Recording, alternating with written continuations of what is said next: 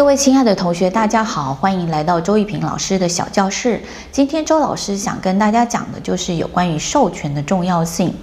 不知道你有没有发现，在你的工作场合上面，有很多的主管呢，他每天都做得要死要活的，然后呢，所有的工作都堆积在他身上。那么这个主管还会经常跟别人讲说：啊，我觉得，我真的好累哦，所有的事情都在我身上，我的员工呢都没有办法分担我的工作。我在公司做牛做马的，不知道他们怎么都这么不成才这样。那么我很常听到有些主管呢，他会这样子的说他的团队跟他的员工。在我看来呢，这些主管呢，他们最大最大的问题在于他们的时间管理以及授权。很多主管因为他不会去教育员工，所以呢，他总觉得说我训练你们，那不如我自己来做比较快。所以呢，他就会揽很多的事情在他自己的身上。那这些事情一揽到他身上之后呢，他事情又没有办法做完，所以他有很多事情会会会 delay 这样子。那他又跟别人讲说啊，大家都没有办法帮他，其实也是要凸显他的重要性。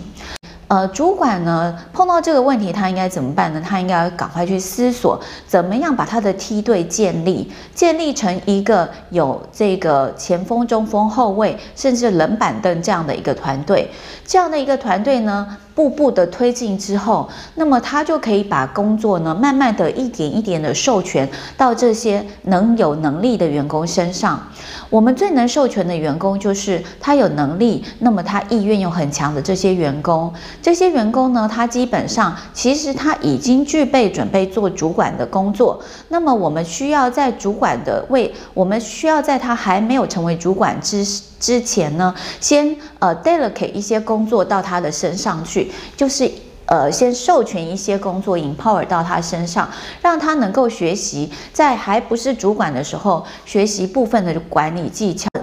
另外呢，也就是让他能够担负起更大的一些重责大任，也是我们在组织里面非常重要，就是帮组织培养未来的这个继任者跟中间干部很重要的一个工作。那一个新进员工刚进来的时候，他可能是处于意愿最强、能力最低的时候。那么这个时候呢，在他意愿很强的时候，我们要做的就是加强他的能力的部分。所以这个时候你可能没有办法。做过过多的授权，而你要做的呢，就是必须要去让他慢慢的一步一步的把能力 build up 起来，因为他这个时候他其实工作意愿还是非常强的，对于组织的向心力还是很高，他对很多事情都还是非常好奇，所以我们可以调动他的这个积极度，然后呢，帮他把这个能力训练起来。那至于说呢，比较麻烦的员工呢，在于是他的意愿很低落，可是。能力很强的这群员工，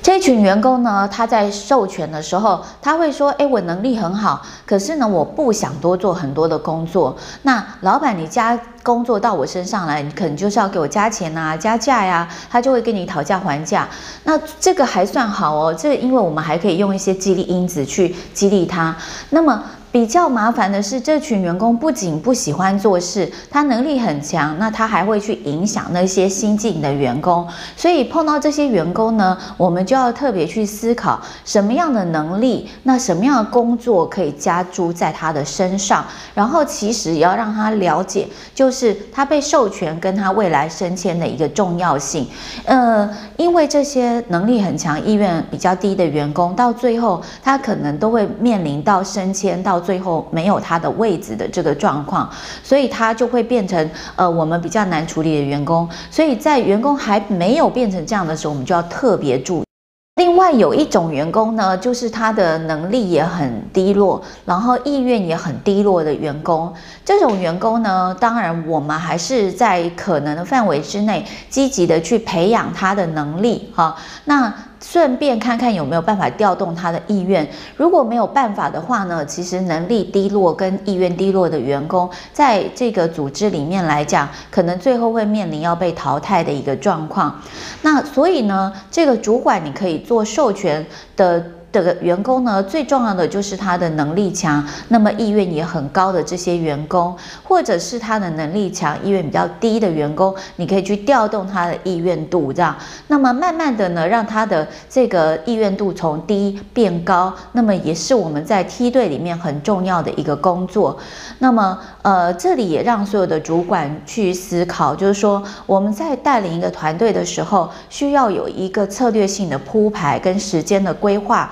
我们的员工呢，在什么样的时候会长成什么样子，我们心里要有一个底数。所以呢，在呃不同的时间点，我们会给员工不同的授权。当你开始把工作一点一点的授权出去之后，你会发现呢，你的工作量减轻的情况之下，时间变多，你可以去做更重要的事情。那么你也才能够做到一些策略性的规划，带领着团队朝向更卓越的方向迈进。那以上呢，就是今天的周玉平老师小教室所给主管的几个建议，希望呢，呃，所有的主管都可以慢慢的学会怎么样能够做成一个呃可以授权的主管。好，那我们呃有机会的话呢，将来再多讲一点跟授权有关的事情。周玉平老师的小教室，我们下次见。